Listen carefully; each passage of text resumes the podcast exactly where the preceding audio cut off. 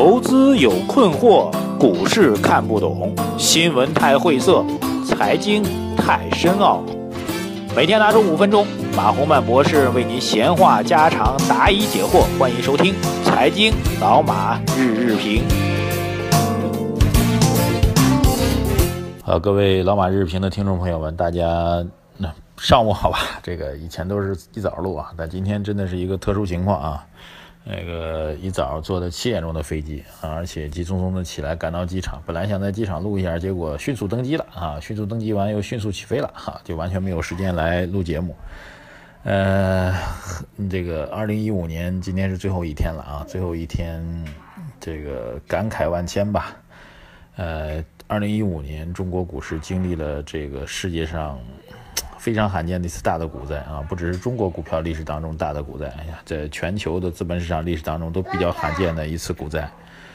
嗯，我觉得应该我们认真的去思考一下啊，在这个岁末年初的时候啊，然后是马上要迎来各位三天的交易市场的休盘，认真去思考一下这一年我们各自的体会和收获啊，包括我们的这个付出这个教训是什么。呃，我觉得大家可以在那个财经马红曼的微信公公众号当中来留言给我，我们做一个整理，然后给大家做一个回复啊。您觉得这一年来您最大的收获是什么？最大的教训是什么？然后如果还要回答第三个问题的话，那就是您觉得对于二零一六年的投资操作来说，这样的这个经验或者教训，呃，有什么样的实质性的意义啊？欢迎所有的听友一起来参与，一起来回复，然后我们会做一个总结和分析。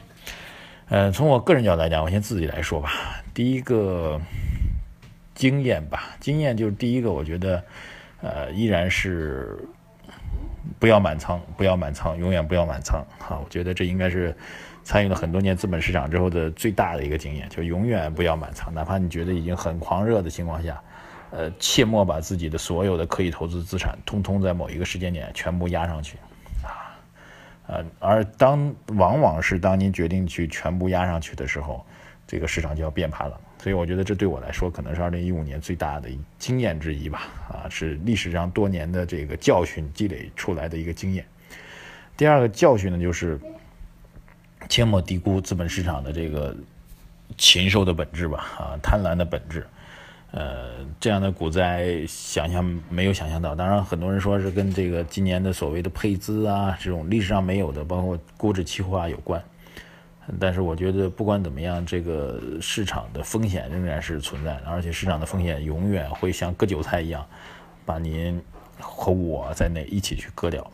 所以我觉得二零一六年开始，还是对于我个人来说，我仍然坚持着这个一个基本的一个投资的逻辑，那就是一定要选到。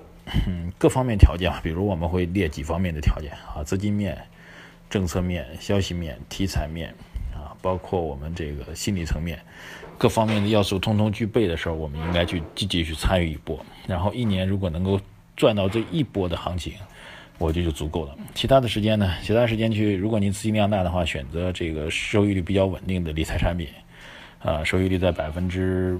我个人的感觉，百分之四到八的理财产品还是有相当多的，绝大多数应该还是有保证收益的啊。做一个休息啊，这可能是一个比较重要的一个理财逻辑吧。所以我讲了我自己的经验啊，也讲了自己的教训啊，还讲了二零一六年的我自己的思考啊，也希望大家能够去讲出、分享出来，我们一起来共同跟大家交流和提高啊。不只是我一个人来讲，各位也来给出你们的这个思考。呃，今天最后一天了啊，很多人在猜今天收盘是红盘还是绿盘啊？我觉得历史上的经验来讲，好像最近十年都是有七次都是红盘报收的。那么希望今天也是吧。然后战略配置当中，嗯，从中长期的角度来讲，一直观察到明年上半年的话，依然是我的建议，就是创业类的板块啊，创业类的板块，呃，中小盘的股票会有一定的机会。好，这一年来也非常感谢各位的支持。一路风风雨雨走过来啊，我也有过误判，也有过这个失误啊。当然，我觉得总体的投资逻辑和精神还是正确的。希望大家能够多支持，在二零一六年我们继续携手前行。呃，感谢各位吧。那么，祝大家二零一五年能够投资开心吧。二零一六年能够投资更加开心，能够有更多的投资收益。而且是一个相对心态比较稳定的投资收益，能够给我们的朋友们带来。谢谢大家啊！我们元旦如果有突发事件，我们还会增加我们的评论。感谢您，提醒大家关注我们的微信公众号“财经马红漫”，还有另外一个微信公众号叫做“财迷帮”。谢谢大家。呃，有点依依不舍啊，反正也快啊，再过个三四天我们又见面了。谢谢大家，再见。